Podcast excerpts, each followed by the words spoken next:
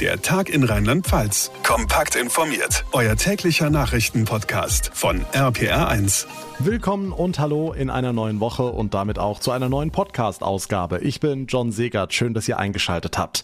Das lange Wochenende ist rum. Dort, wo es Wetter gehalten hat, waren viele natürlich draußen unterwegs. Vielerorts war der Besuch in der Außengastro oder auch Shopping wieder möglich. Sprechen wir gleich ausführlich drüber. Andere hat es dagegen am Sonntag nach Speyer verschlagen, denn dort gab's die Corona-Impfung am Drive-Thru-Schalter. Und das wollten so viele in Anspruch nehmen, dass es in Speyer zum kompletten Verkehrskollaps kam.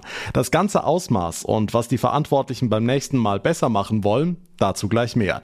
Wir sprechen außerdem über kontaktarmen Urlaub, der ja ebenfalls wieder machbar ist. Eine Anti-Israel-Demo in Berlin ist heute auch Thema, denn in der Hauptstadt ermittelt jetzt die Polizei und wir freuen uns mit den rheinland-pfälzischen Fußballclubs aus Mainz und Kaiserslautern, denn die haben am Wochenende beide ihren Klassenerhalt geschafft. Zwar in unterschiedlichen Ligen, aber in beiden Städten wurde gefeiert. Das und einiges mehr heute hier im Tag in Rheinland-Pfalz Podcast. Schönen Montag zusammen. Wenn Autofahrer freiwillig im Stau stehen, wie gestern rund um Speyer, dann gibt's normalerweise was umsonst. Freibier? Nö. Es gab AstraZeneca. Einfach mit dem Auto vorbeifahren im Speyerer Gewerbegebiet, Fenster runter, kurzes Gespräch mit dem Arzt und zack, gab's den Peaks gegen Corona durchs Autofenster. Das war der Plan. Aber Marius Frauner aus der RPA1 Nachrichtenredaktion, die Organisatoren haben nicht mit so einem Andrang gerechnet. Tja, das hat sich rumgesprochen in ganz Rheinland-Pfalz und Teilen von Baden-Württemberg. Da sind Leute aus Mainz angereist oder aus Karlsruhe und haben die Zufahrtsstraßen rund um Speyer komplett verstopft. Die rund 1500 AstraZeneca-Dosen haben da natürlich vorne und hinten nicht gereicht. Deswegen geht auch ein großer Dank an die Speyerinnen und Speyerer, an die Anwohnerinnen und Anwohner, aber eben auch an jene, die über mehrere Stunden auf ihre Impfung gewartet haben und leider nicht zum Zuge kommen konnten da geht ein großes Dankeschön für das Verständnis an Sie. Oberbürgermeisterin Stefanie Seiler, jetzt folgt die Manöverkritik mit den Ärzten, den beteiligten Firmen und der Polizei, damit sich das Verkehrschaos bei einer Neuauflage nicht wiederholt. Okay, wo kam denn der Impfstoff für die Aktion her? 1500 Dosen, du hast es angesprochen. Fehlen die nicht an anderer Stelle? Naja, die kamen von den Ärzten, die hatten diese Drive-In-Aktion maßgeblich auf die Beine gestellt. Die Dosen werden also zumindest nicht in einem Impfzentrum fehlen. Astra ist für Impfungen in den Praxen ja freigegeben, die Priorisierung also weg. Insofern spricht nichts dagegen, es den Leuten so bequem wie möglich zu machen, meint die Oberbürgermeisterin. Für uns war es wirklich auch ein Zeichen dessen, dass die Impfbereitschaft sehr, sehr hoch ist und dass es auch pragmatische Lösungen bedarf, um eben den Menschen eine Impfung zu ermöglichen. Die Zweitimpfung ist übrigens am 4. Juli geplant mit vermutlich nicht mehr ganz so überraschendem Andrang. Aber nicht nur in Speyer wird fleißig geimpft, Marius, sondern es geht insgesamt gut voran. Stand heute haben 37 Prozent der Menschen in Deutschland die erste Spritze gegen Corona bekommen. Mehr als jeder Zehnte ist schon vollständig geimpft und das hat auch Auswirkungen auf die Infektionszahlen, ne? Genau, fast überall in Rheinland-Pfalz ist die Inzidenz inzwischen unter die 100 gerutscht. Nur vier Städte im Land liegen noch drüber. Das sind Ludwigshafen mit 145, Speyer mit 110, Worms meldet 112 und Mainz 102. Also die magische Grenze ist auch da in Sichtweite. In allen anderen Kreisen liegt der Wert schon drunter. Landesweiter Primus ist heute die Stadt Trier. Dort liegt die Inzidenz aktuell bei 38,5. Ja, da wollen wir natürlich alle schnellstmöglich hin. Und sobald ein Kreis, eine Stadt unter 100 liegt, gilt ja bei uns in Rheinland-Pfalz diese neue Lockerungsstufe 1. Ja, wobei man da beachten muss, dass diese Lockerungen erst in Kraft treten, wenn die Inzidenz fünf Tage in Folge stabil unter 100 lag. Also der Blick auf die tagesaktuelle Inzidenz reicht da leider nicht. Für genaue Infos lohnt sich der Blick auf die Webseite der zuständigen Kreisverwaltung. Sind diese fünf Tage rum, dürfen unter anderem alle Geschäfte öffnen, so wie die Supermärkte, also ohne Termin und ohne Negativtest. Außerdem ist die Außengastro wieder erlaubt, genauso wie kontaktarmer Urlaub in Hotels oder auf Campingplätzen. Da tut sich im Moment also ganz viel und wir hoffen natürlich im Hinblick auf Pfingsten und die Pfingstferien nächste Woche, dass es so weitergeht. Die Infos von Marius Fraune. Vielen Dank. Tja, der kontaktarme Urlaub ist wieder so ein Kandidat für das Unwort des Jahres, oder? Jedenfalls ist diese Art des Urlaubs wieder möglich in Rheinland-Pfalz seit dem vergangenen langen Wochenende. Die ersten Campingplätze haben geöffnet und es hat nicht lange gedauert. Da waren auch die ersten Gäste da, zum Beispiel in Trittenheim an der Mosel. RPA1-Reporter Sebastian Hoffmann hat dort mit Betreibern und Campern gesprochen. Camping oder Wohnmobil Urlaub ist ja eigentlich eine Art von kontaktlosen Urlaub, wo man ja relativ wenig Kontakt mit anderen hat, wenn man das nicht unbedingt will. Aber trotzdem ist es jetzt schön in dieser Krise, dass man mal rauskommt. Ich denke, das hat letztes Jahr geklappt. Warum soll dieses Jahr nicht auch klappen? Damit beim Aufenthalt hier möglichst wenig passiert, hat die Betreiberin in Trittenheim auch vorgesorgt. Bärbel Schuck hat sich nämlich neben den ganzen Planungsarbeiten gleich mal noch als Corona-Testerin ausbilden lassen. Wir haben noch trotzdem ein Zelt hier stehen. Das heißt, die Leute, die Gäste, die ankommen, können sich selbst testen und man muss eben dann die, äh, den Test nachher bestätigen und den beaufsichtigen. Ne? Ja, so ein paar Einschränkungen gibt's momentan natürlich noch. Die Duschen und die Toiletten bleiben zum Beispiel noch zu. Trotzdem, mit den Lockerungen sieht's ja jetzt für so einen Kurzurlaub an der Mosel eigentlich ganz gut aus. Das äh, spielt sich jetzt ein und es ist auch okay so. Ne? Pfingsten ist sowieso gebucht. Das sind dann in der Regel die gleichen Gäste und die kennen das schon von letztem Jahr. Jetzt hoffen wir, dass viele kommen und dass wir dann doch noch die Plätze voll bekommen. Ne? Und ein positiver Nebeneffekt für alle hier an der Mosel. Wenn jetzt wieder mehr Campingplätze auf sind, gibt's auch weniger Wildcamper. Die Infos von Sebastian Hoffmann. Was ist sonst heute wichtig? Hier weitere Meldungen vom Tag im Kurzblock mit Susi Kimmel aus der RPA1 Nachrichtenredaktion. Schönen Feierabend. Bei der Öffnung seiner Schulen bleibt Rheinland-Pfalz vorsichtig. Das Bildungsministerium hat heute einen Stufenplan für die Zeit nach den Pfingstferien vorgestellt. Demnach soll der normale Präsenzunterricht erst am 21. Juni starten. RPR1-Reporter Olaf Holzbach. Direkt nach den Ferien geht's erstmal mit Wechselunterricht weiter, zwei Wochen später dann die volle Präsenz in den Klassensälen, immer vorausgesetzt, die jeweilige Kommune liegt unter dem kritischen Inzidenzwert von 100. Drüber bleibt es bei den Wechselmodellen, bei über 165 geht's in den Fernunterricht.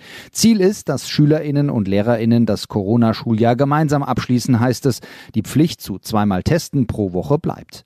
Nach einer anti-israelischen Demonstration in Berlin prüft die Polizei, ob einige TeilnehmerInnen für ihre Parolen bestraft werden können. Man habe einzelne israelfeindliche und antisemitische Parolen aufgezeichnet und diese würden nun ausgewertet, kündigte Berlins Polizeipräsidentin an. Bei der pro-palästinensischen Demo in Neukölln hatten Randalierer am Samstag auch Steine und Flaschen auf die Polizei geworfen. Regierungssprecher Seibert betonte, was in den letzten Tagen an Judenhass, an antisemitischen Beschimpfungen zu hören war, ist beschämend. Man muss sehr genau trennen, und das muss man auch von jedem Demonstranten verlangen, zwischen dem, was in unserem Land ein Grundrecht ist und vollkommen legitim, nämlich Kritik an der Politik einer Regierung, eines Staates zu äußern, von dem, was wir auf keinen Fall hinnehmen können, und das ist Aggression, Hass gegen ein ganzes Volk, eine ganze Religion. Es ist beschämend für uns alle.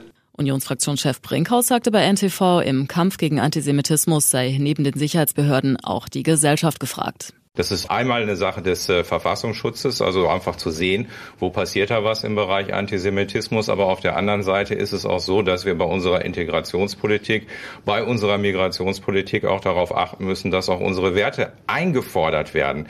Und äh, vielleicht sind wir da an der einen oder anderen Stelle zu nachlässig und auch zu tolerant gewesen, im falschen Sinne tolerant gewesen. Das rheinland-pfälzische Landesuntersuchungsamt warnt vor einem Potenzmittel. Das Medikament Maxidus ist demnach nicht zugelassen. Der Koblenzer Zoll hat es jetzt bei der Kontrolle eines verdächtigen Pakets entdeckt. Wer das angeblich 100 Prozent pflanzliche Potenzmittel zu sich nimmt, bringt sich laut der Behörde in erhebliche Gefahr. Risikopatienten könnten bei der Einnahme von Maxidus sogar sterben. Der Präsident des Deutschen Fußballbunds Fritz Keller ist wie angekündigt zurückgetreten. Er übernehme damit Verantwortung für seine Entgleisung bei der Präsidiumssitzung im April, teilte Keller mit. Das solle aber der traurige Tiefpunkt der desolaten Führungssituation des DFB bleiben. Interimsweise wird der Verband bis auf weiteres von den beiden Vizepräsidenten Koch und Peters geführt. Mit Blick aus dem Fenster kommt man nicht unbedingt drauf, aber die Zahlen sind eindeutig. Es ist viel zu trocken in Rheinland-Pfalz. Von Ausnahmephasen abgesehen regnet es seit Monaten zu wenig, eigentlich schon seit Jahren und das schadet vor allem unserem Wald. Der Politik fällt es regelmäßig im Sommer ein, wenn die Hitze am größten ist. Die Arbeit machen die Förster, wie zum Beispiel Axel Henke, Chef des Forstamtes Boppard und zuständig für eine Fläche von über 25.000 Fußballfeldern. Herr Henke, also wenn man durch den Wald Wald geht, sieht man relativ wenig von kaputten Bäumen. Da ist meistens alles bestens. Kann das sein? Ja, die ganzen Schäden, die jetzt aufgetreten sind, äh, wir Förster sind da ziemlich, ähm, ja, manchmal sogar vielleicht ein bisschen zu fleißig, sind eigentlich schon weggeräumt. Also man, man sieht eigentlich äh, als Waldbesucher eher die gesunden Teile des Waldes als die kranken. Aber der Wald ist auch nach der letzten Waldzustandserfassung mit 84 Prozent extrem geschädigt. Das ist deutlich mehr als in den 80er Jahren beim Waldsterben. Und wir haben hier eine kleine Naturkatastrophe, die auf uns zukommt, ähm, unsere Wälder überhaupt in diesem Zustand Zustand zu erhalten. Okay, das heißt, wie stellen Sie das an, den Wald erhalten? In den Wäldern des Mittelrheintals pflanzen wir in erster Linie wärmeliebende Baumarten. Wir haben in dieser Saison etwa 200.000 Pflanzen eingebracht, davon ganz viel Eichen, dann aber auch Winterlinden, Elsbeeren, Ebereschen hören dazu, Wildobst, aber auch Speierling. Also das sind alles Pflanzen, die hier natürlich hergehören. An den extremen Standorten, die extrem sonnenbeschieden sind, pflanzen wir mittlerweile auch mediterrane Eichen, äh, die wir Zusammenarbeit mit der Goethe-Universität in Frankfurt ähm, hier einbringen werden also Bäume vom Mittelmeer. Was meinen Sie denn, wie unser Wald der Zukunft aussieht, wenn Sie ihn retten? Ähm, wir werden weniger Nadelholz in unseren Wäldern haben. Wir werden mehr Laubhölzer anpflanzen. In Zukunft wird der Wald auch ähm, gefährlicher werden, weil viel mehr Totholz im Wald steht. Der Charakter unserer Wälder wird sich äh, verändern. Wahrscheinlich werden sie lichter, nicht mehr so hoch. Und äh, wir wissen nicht, wie es mit unseren Wäldern momentan weitergeht, wenn die Klimaerwärmung so weiter voranschreitet sagt Axel Henke, Chef des Forstamtes Boppard. Vielen Dank für das Gespräch. Seine Kollegen und er bauen gerade unsere Wälder um, damit sie nicht verschwinden. Ganz anderes Thema. Nicht gewonnen, aber Klassenerhalt gefeiert. Das gilt sowohl für den ersten FC Kaiserslautern in der dritten Liga und gilt auch ganz offiziell für Mainz 05 in der ersten Liga. Die 05er haben zwar gestern Abend gegen Dortmund verloren, aber die Konkurrenz hat ebenfalls gepatzt und damit ist jetzt alles safe. RPA1-Reporter Thomas Stüber, du warst wieder für uns am Abend in der Opel Arena dabei. Da wurde tatsächlich gefeiert, soweit das eben in Corona-Zeiten möglich ist. Ja, die Stimmung war wirklich gut. Die Verantwortlichen haben sich gegenseitig gratuliert, den Dortmundern zum DFB-Pokal und den Mainzern zum Klassenerhalt. Man versteht sich da sehr gut miteinander. Und ähm, die Mainzer Spieler wurden vor der Partie von ein paar hundert feiernden Fans mit Schlachtrufen und Plakaten an der Opel Arena empfangen. Die Spieler jubelten dann von weitem zurück. Die richtige Feier, die hatten die ja schon hinter sich. Am Samstag hatten alle Spieler gemeinsam im Quarantänehotel ähm, die anderen Partien angeschaut. Und und nach den Ergebnissen war schon klar, es kann nichts mehr passieren. Der Klassenerhalt ist geschafft und ich bin sehr gespannt, wie sich das Ganze in der kommenden Saison entwickeln wird. Okay, kommen wir zum FCK. Da wurde Anfang der Saison noch von Aufstieg in die zweite Fußball-Bundesliga gesprochen. Bei aller Freude, dieses Ziel klar verfehlt. Ja, das kann man auf jeden Fall so sagen. Mit dem damaligen Coach Boris Schommers sprach man vor der Saison im September vergangenen Jahres von Großem, von der Rückkehr in die zweite Liga.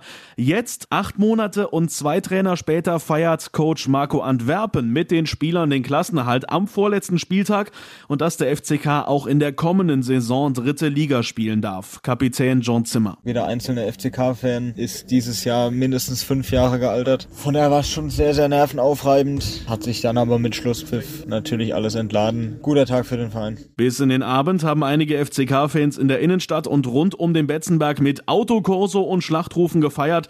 Es waren einfach tonnenschwere Steine, die den Fans, Spielern und Verantwortlichen von den Herzen gefallen sind. Ab sofort laufen dann jetzt die Planungen für die nächste Saison. Hoffentlich läuft's da besser. Mainz und Lautern halten also die Klasse. Die Infos von Thomas Stüber. Vielen Dank. Und das war der Tag in Rheinland-Pfalz für heute. Wenn euch unser Podcast gefällt, dann würde ich mich sehr, sehr freuen, wenn ihr uns eine kurze Bewertung bei Apple Podcasts hinterlassen würdet. Und ihr bleibt immer auf dem Laufenden, wenn ihr unseren Tag in Rheinland-Pfalz ganz einfach abonniert. Geht auf jeder Plattform, egal wo ihr mir gerade zuhört, einfach auf Folgen oder Abonnieren klicken und dann bekommt ihr jeden Tag automatisch unser ausführliches Info-Update. Mein Name ist John Segert. Ich bedanke mich ganz herzlich für euer Interesse Interesse, für eure Aufmerksamkeit. Wir hören uns dann morgen Nachmittag wieder. Bis dahin eine gute Zeit und vor allem bleibt gesund. Der Tag in Rheinland-Pfalz, auch als Podcast und auf rpr1.de. Jetzt abonnieren.